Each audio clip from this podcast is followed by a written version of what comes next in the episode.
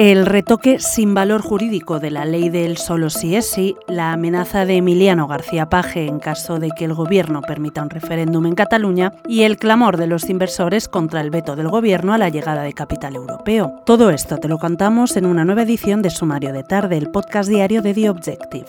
Hoy es martes 13 de diciembre de 2022.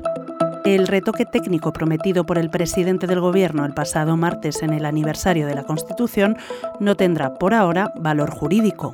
Según adelantan fuentes socialistas consultadas por The Objective, el Ministerio de Igualdad logró anoche imponer su posición ante la órbita socialista del Gobierno para frustrar un ajuste sobre el cuerpo normativo de la Ley de Libertad Sexual que habían solicitado varias ministras socialistas. En una negociación anoche, en vísperas de la reunión de la ponencia de la Comisión de Justicia, el Ministerio de Igualdad se impuso ante el de Justicia al pactar una enmienda simbólica a la reforma del Código Penal. Es un toque de atención a los jueces, según Pachi López, consultado por este periódico.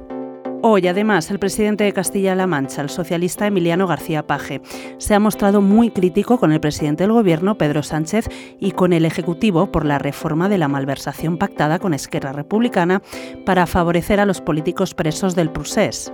Paje ha condenado que se vaya a seguir una ruta con la que no está de acuerdo y que se hace reformando el Código Penal a medida de los culpables, ha dicho, y ha amenazado con acudir al Tribunal Constitucional si se trata de hacer otro referéndum en Cataluña.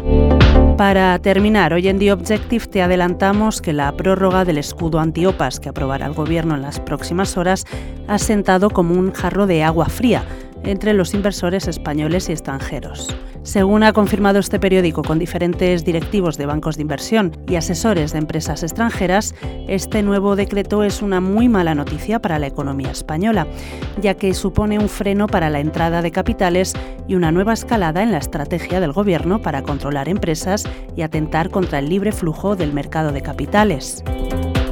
Con esto lo dejamos por hoy. Recuerda que tienes estas y otras muchas informaciones en abierto en theobjective.com. Hasta mañana.